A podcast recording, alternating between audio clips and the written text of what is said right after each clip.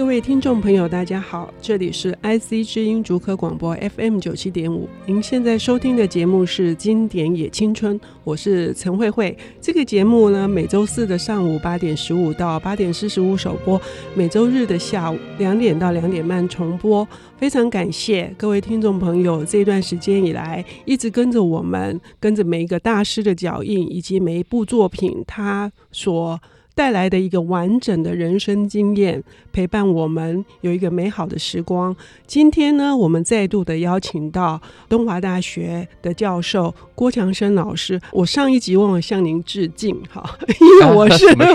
因为我从在文学彷徨的年代，我的收获很大，我得到了很多如何读一本好书，如何读一本经典，有很多的观点呢，是我这样的脑袋想不到了。哎呀，不敢感谢，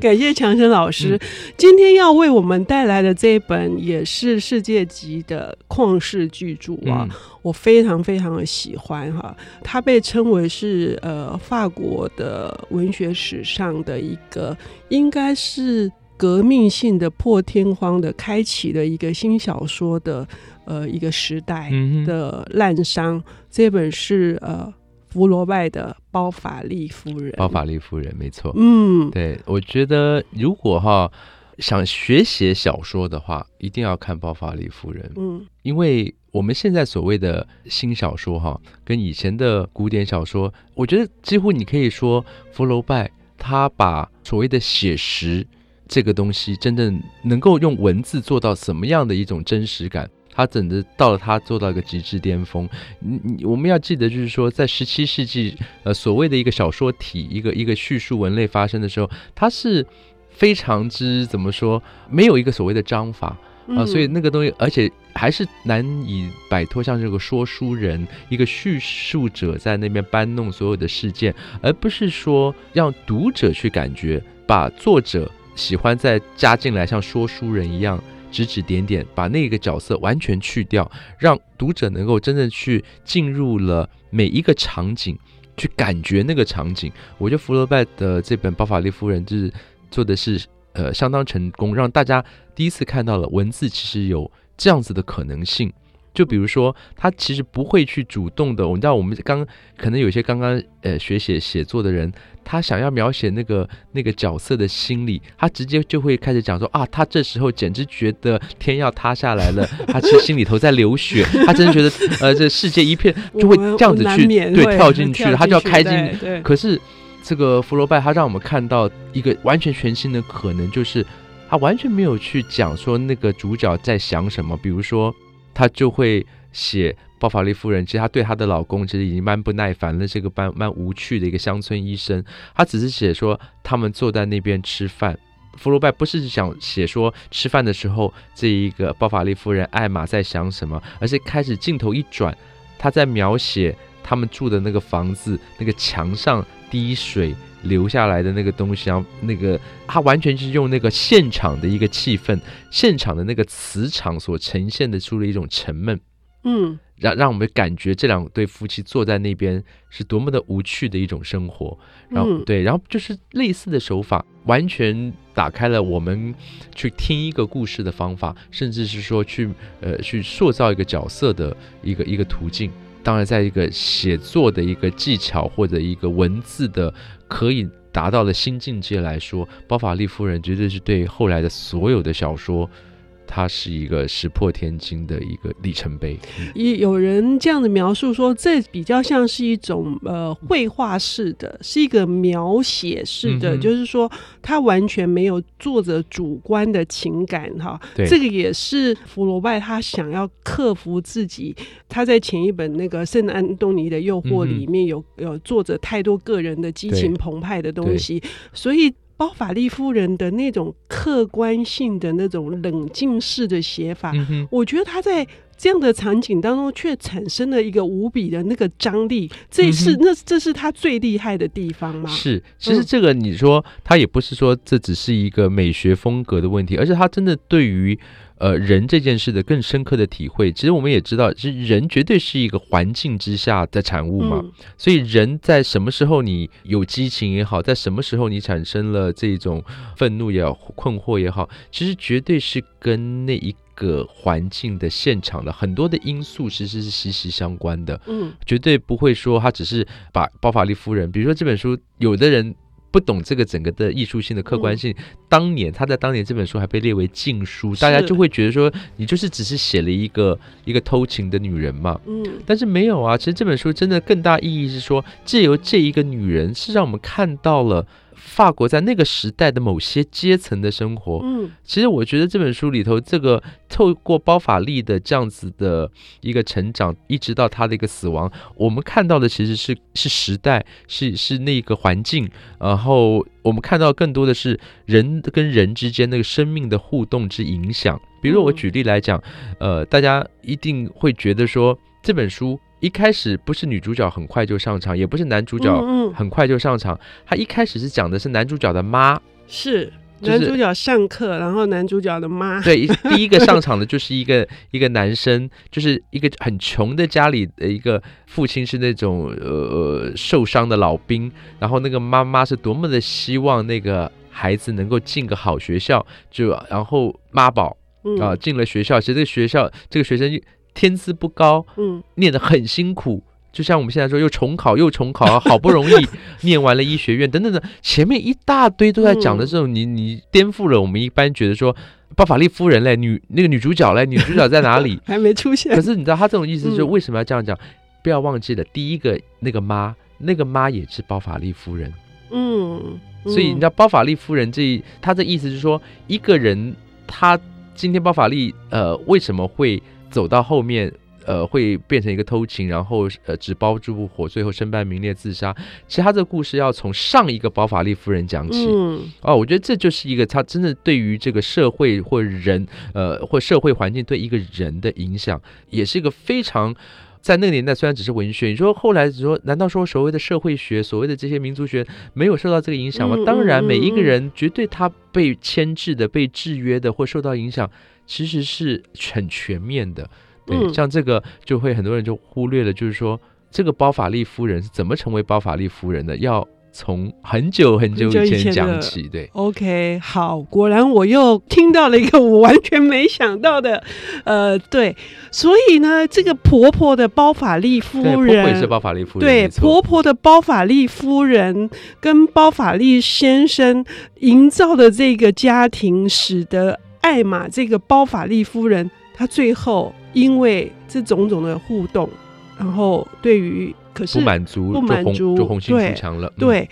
导致了艾玛最后的，我们可以这样讲嘛，下场嘛，嗯、我们可以这样说嘛，是，嗯，是。然后我们中文当然写包法利夫人，看起来是一个蛮很漂亮的几个字哈，包法利夫人。其实包法利在法文里头意思是是牛，所以你知道吗？这个这个女孩子是一只哈。就会对，为什么这本小说不直接就叫换个名字，或者这个 title？其实当他真正成为的时候，嗯、他开始就是对于说我，难道我就是属于一个乡村的村妇吗？嗯、可是年轻，你看这个人就是变成他最早的时候是是要挤牛奶的那种在，在在农庄里头要要要要做农事的这样一个女生，她看到了一个乡村医生。她就想觉得说哇，那一定是一个新的世界，她就马上就就愿意嫁给那个男生。然后当她成了包法利夫人之后，她发现，不管是一她的职业也好，甚至她的这个姓氏也好，包法利跟牛夫人，你知道牛太太。然后她突然又觉得说，跟周围的环境格格不入，她又发现是说，别人又是怎么过生活。就是说，你知道，她借由包法利夫人的这样子的结婚、出嫁、生子，甚至随着丈夫的工作的迁移。他就是看到了一层一层越来越多的世界，可是问题就在于说，他从来不知道自己是谁。那相对于我们呃上一次提到的《简爱》这本小说，这是这两个角色就是一个很大的一个反差。是一个是非常，因为他没有，所以他非常知道自己应该要把持住什么；反而是这一个艾玛，他其实从来也没有缺什么，所以他才反而是完全没有去想过自己真正是谁。只要环境有了什么新的东西。他原有的东西，他就非常的鄙夷，觉得非常就不珍惜。然后，其实那也是某种程度上来讲说，呃，在一个写出了一个一个社会时代的经济的动乱、经济的改变，造成了这种城乡差距。其实我常常会觉得说，这个问题在台湾其实一直没有很好的小说去表现。你不一定要去写一群悲苦的受害的人，去让我们感觉城乡或者这贫富差距的问题，或者一个社会价值这个扭曲的问题。福楼拜很厉害的，就是说他用了一个非常软调的，大家很容易去进入的这样的一个角色，几乎你到处可以看得到，像包法利夫人这样子的女性的角色，其实她带出来的是一个更更大的一个一个一个社会的议题。可是他可是他能够用一个这么比较丰富的角色的人性的心里面去支撑这样子一个一个故事，这样。OK，好，我们在这段节目听到了强生老师跟我们讲一个女性她背后的时代，透过福楼拜的客观的这样子的一个写作的手法跟技巧，完全呈现出来，栩栩如生。那我们接下来下一段，强生老师又会为我们带来一个什么完全不同的观点吗？非常期待，我们等一下回来。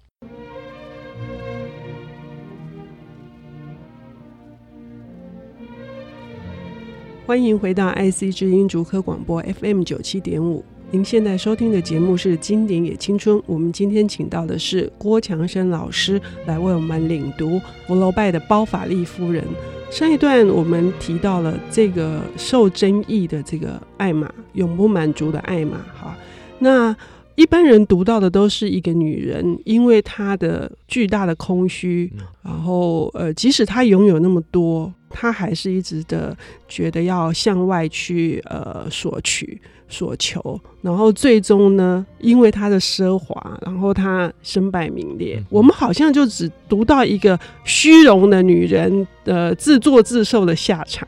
可是这根本不是福楼拜的原意，强生老师怎么看这一点？嗯，当然福楼拜讲过一个很有名的话嘛，嗯、说 Madame Bovary c'est moi 啊，就是我就是包法利夫人啊，他意思我们也看得出来，其实他是他不是带着一个简单的道德批判呃去描写这样一个荡妇，而是非常能够同理心的感同身受。他如果是自己身为一个女性经过了包法利、艾玛、包法利这样子的人生经历，她其实碰到的这些种种的诱惑，这个很重要。我觉得对于诱惑，不同的时代，我觉得这个经典也青春，我们特别可以强调说，我们我们常常哈，我觉得年轻人常会觉得他自己的问题好像是。前所未有的大，你们通通不了解我。其实如果去看这些经典的话，你们这些问题就是人性的问题，几百年来皆如是 啊。所以大家不要觉得自己的问题这么难了解，这样子。那其实你就看，呃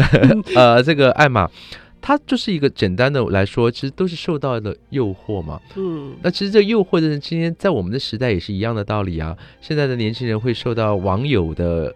讲的一些话的诱惑，对不对？嗯、会受到电视上的一些这些讨论，这些什么富二代的诱惑，这、嗯、其实只是只是换了服装而已，只是大家那个年代穿的跟现在不一样，也其实骨子里是完全一样的一回事情。包法利夫人艾玛在今天也是很多的、啊，嗯，他的问题也就是在于他以为世界的游戏规则是这样。呃，你就应该呃，然后人家讲的所有甜言蜜语，或者人家讲的这些奢华，他以为那就是身份地位。嗯，其中我记得有一段就最有趣的就是，在一场这个市长的宴会当中，他看到有一个老男人，人家说据说他是那个玛丽安东尼的秘密情人之一，是。哇，他就这样子，非常觉得那跟看到偶像明星一样，说哇，真的，他是虽然那时已经是个垂垂老矣，八九十岁风烛残年，所以你看，什么东西只要经过了某一种这种渲染烘托，你知道，然后就会让人产生一个价值的迷失。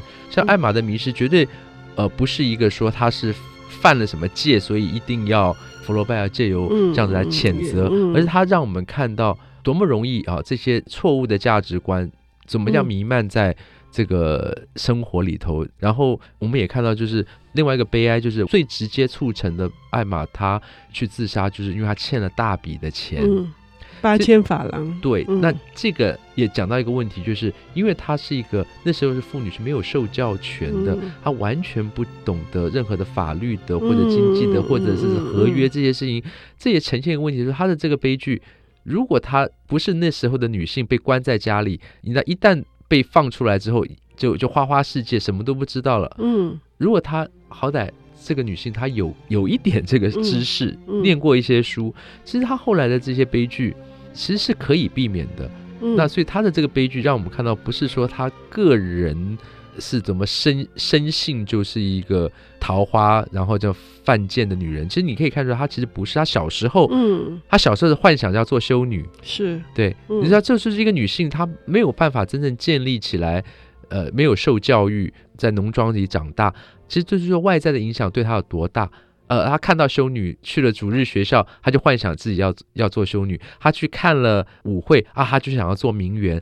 啊。看到人家在偷情，他说：“那我也想要有情人。”就变成是这样子的一个故事。嗯、所以我觉得福楼拜很难得的就是说，他让我们整本书看完之后，真的会对艾玛这个角色是又惋惜，然后又觉得是。其实他有某一种无辜，而不会真的真的觉得他是最后是罪有应得。嗯，我在读艾玛的时候，我觉得他是一个呃满脑子都是梦幻的念头，嗯、呃，想象的是他能够过一个呃就是骑士然后公主般的这样子的。嗯可以说是公主病嘛？我不知道哈。嗯、但是，但是他最后就是说，当他在面对这些的时候，他没有经过脑子的思考的。嗯哼哼。他他是一直采取行动派的。他是一个非常觉得说，现在什么来了，我就我就挺身的，我就、嗯、我就把自己都飞出去了。是这个就是跟我们上星期谈的这个 简爱，完全完全真的是真的是一个对比。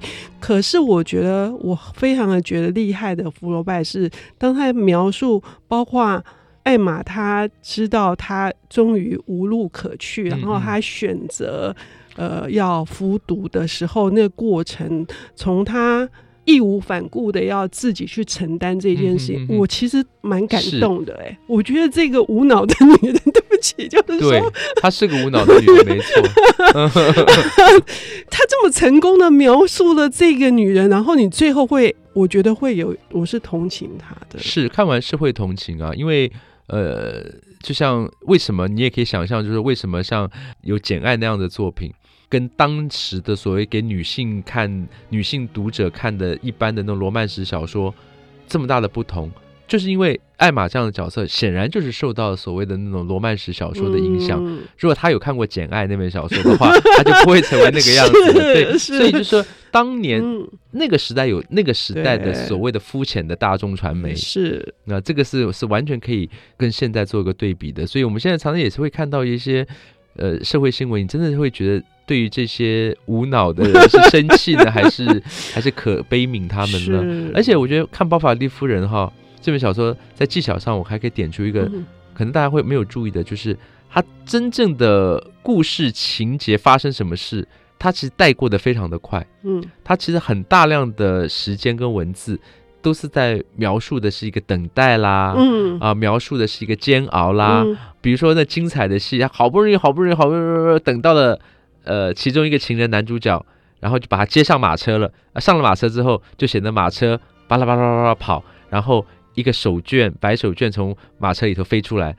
这也是一个非常，嗯，呃，在当年来讲非常实验性的手法，嗯嗯嗯，因为大家一定在想的是说，他等大家看他们温存呢，在缠绵呐、对不对？没有，反而他会把很多时间描写在前面的那一种心情的起伏啊，那个那个等待啊，那个焦虑啊，那个寂寞，反而真正的幽会的场景，他都是很快的带过去。嗯、呃，这也是我觉得，呃，很多地方都这样，甚至您刚刚讲到的他自杀的那一场。也就很快就过去了，嗯，反而大家也会觉得奇怪说，说其实包法利夫人已经过世之后，这小说还有一大段在讲包法利先生，先生因为这个故事就是这个人死了之后，这不是故事的结束，那个是真正的人生就是这样。虽然艾玛死了，嗯，也不是一死就白了，嗯，他留下了一堆的问题，就故事后面还有